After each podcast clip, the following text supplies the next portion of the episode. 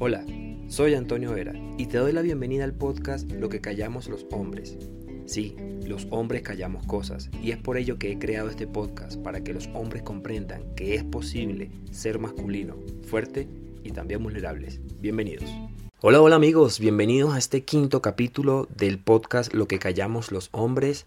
Gracias por el recibimiento, gracias por esos mensajes que me envían a mi Instagram. De corazón estoy cumpliendo un sueño, de verdad, estar acá en tus oídos, acompañarte a cualquier lugar, el gimnasio, del camino a tu casa, camino al trabajo o en tu casa mientras estás haciendo alguna actividad.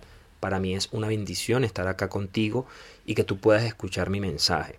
De antemano quiero decirte una vez más que mm, este podcast tiene su grado de enfoque para los hombres, sin embargo es una información que también te sirve a ti mujer, porque recuerda que tú si vas a tener un hijo varón, es importante que sepas cómo criarlo, sepas qué hacer para que no le generes creencias limitantes.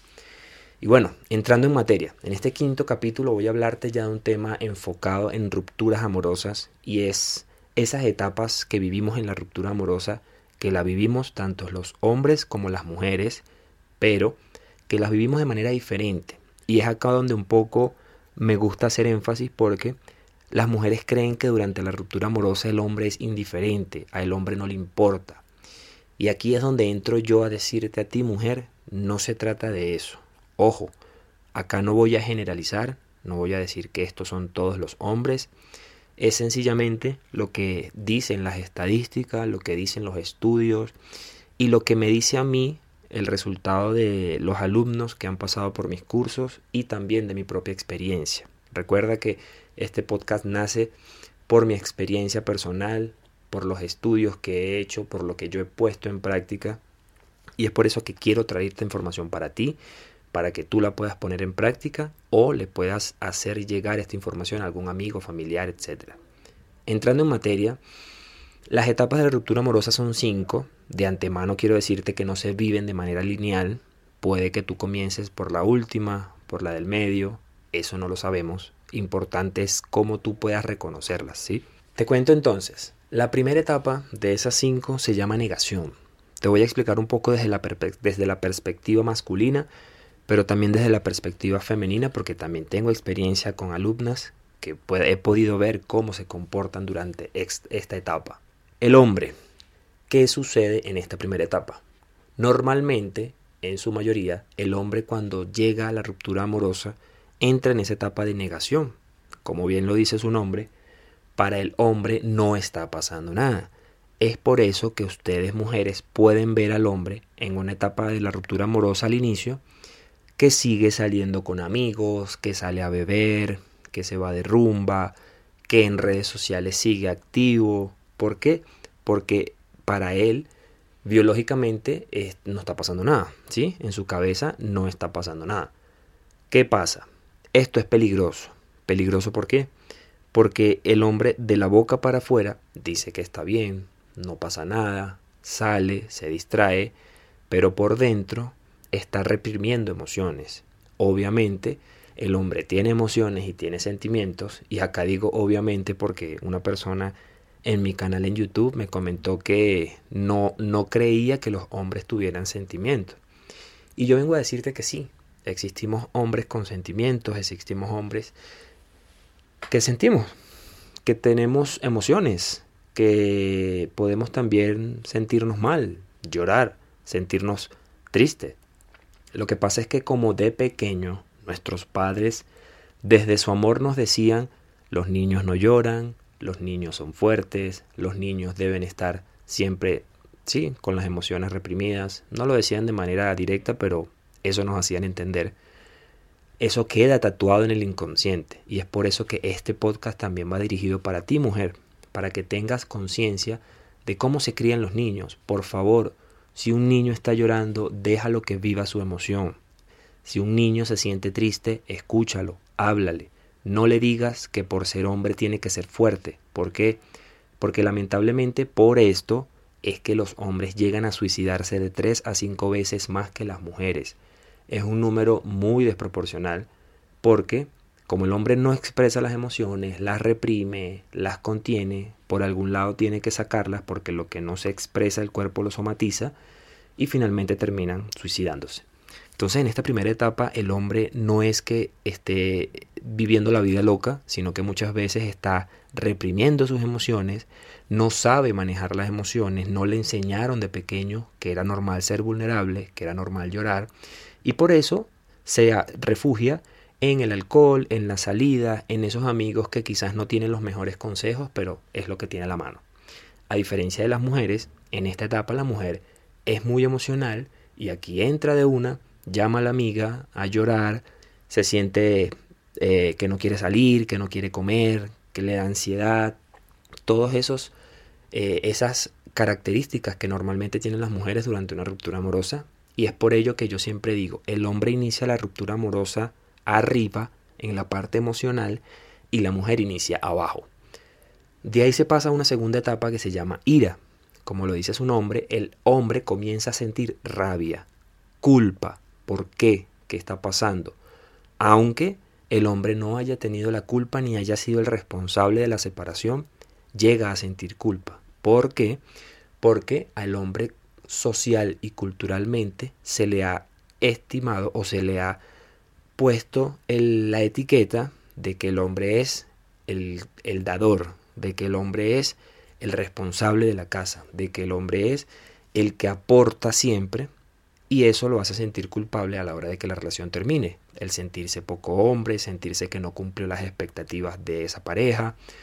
Todos esos pensamientos comienzan a llegar en esta etapa y es donde el hombre comienza a sentir ira y rabia. La mujer, por su parte, también comienza a sentir rabia, quizás diciendo por qué hice esto, por qué lo dejé, me voy a quedar sola, eh, déjame escribirle, déjame llamarlo, pero el hombre no responde esos mensajes normalmente, no responde esas llamadas y se queda todo en esa etapa, nada ha pasado. Llega la tercera etapa y es la etapa de la negociación. Como lo dice su palabra, esta es la etapa en donde puede que ambos se encuentren y lleguen a una negociación, hablen, se eh, sanen las cosas, solucionen los problemas y puede que vuelvan. ¿Qué pasa? Eso es muy bonito en la teoría. En la práctica es muy difícil que suceda, porque no se viven de manera iguales. Entonces, la mujer empieza abajo y el hombre arriba, el hombre comienza a bajar con sus emociones y la mujer comienza a subir. Entonces la mujer comienza ya a sentirse menos culpable, con menos rabia, menos encerrada en su casa, ya deja de llorar tanto Sigue escribiéndole, pero el hombre no responde y no pasa absolutamente nada porque no están viviendo las etapas de manera igual. Como en esa tercera etapa no hubo negociación, no hubo reconciliación, no hubo conversación para solucionar las cosas, llegamos a la cuarta etapa, que es la etapa de la depresión. El hombre ya está entrando en un punto en donde se da cuenta de que pudo haber perdido a esta mujer, revisa su teléfono y ve llamadas perdidas, mensajes que nunca respondió porque estaba en su nube, en su mundo, y ya comienza la culpa, la rabia, la ira a sentirse en su cuerpo. Esas emociones que no expresó comienzan a sentirse en la boca del estómago, en perder el apetito, en ya no querer salir como antes, en darse cuenta de que no hizo las cosas de buena manera pero muchas veces, y acá no quiero meter a todos los hombres, pero muchas veces es inconsciente. Esto que les estoy explicando no es que el hombre lo planea, no es que el hombre dice, bueno, terminamos la relación, me voy de farra, yo quiero ser feliz. No, créanme que es desde el inconsciente, es desde eso que nos enseñaron de pequeño. Por eso insisto en que este podcast también funciona para aquellas mujeres que son madres o que van a ser madres, comprendan que por favor sus niños deben vivir su emociones, su vulnerabilidad normal, sana, como cualquier ser humano. En la etapa de la depresión, ya la mujer se siente deprimida, pero igual, pues ya la amiga le dice, ok, ya salga de ahí, no te respondió, no estuvo atento, no te buscó, pues acá no hay nada que hacer, ¿no? Y el hombre ya entra a esa etapa de sentirse mal, de llorar, de dedicar canciones, de llamarle en la madrugada, esas etapas que quizás tú has vivido y que has podido experimentar. Y luego llegamos a la quinta etapa. Esta quinta etapa ya es aceptación. Como lo dice su nombre, la mujer se cortó el cabello, se tiñó el cabello, se hizo algunos cambios, ya se maquilla, ya sale a, comer con las amigas, comienza a postear fotos en redes sociales, se comienza a ver de manera pública porque aceptó que esta situación terminó. Y el hombre acepta, pero ya desde la emoción baja. Había iniciado arriba y ya bajó. Ojo, aquí voy a decir un dato que es importante y a tu hombre que lo estás escuchando, estés soltero o con pareja, pon atención. Existen hombres que pueden durar años, si escuchaste bien, años en superar una ruptura amorosa. Yo te invito, a si estés en pareja, que hagas una introspección. Si no has sanado esa ruptura amorosa, es irresponsable que estés en una relación o que entres en una relación, porque primero tú debes sanar, tú debes superar. Si no, créeme que vas a estar repitiendo patrones que no son necesarios. Sí se puede sanar, sí se puede superar, y no se trata de superar a tu ex, se trata de superarte a ti como ser humano, como persona. Ya escuchando acá las etapas, viendo cómo las vivimos de manera diferente, yo quisiera que tu mujer cierres tus ojos por un momento y te vayas a esa última ruptura amorosa que tuviste, haya sido dramática o haya sido pacífica, date cuenta de cómo viviste tus etapas y quizás si pudiste ver cómo las vivió él, vas a darte cuenta que es muy probable que haya sido como las acabo de explicar. Y tu hombre, cierra tus ojos igual y ubícate en esa última ruptura amorosa.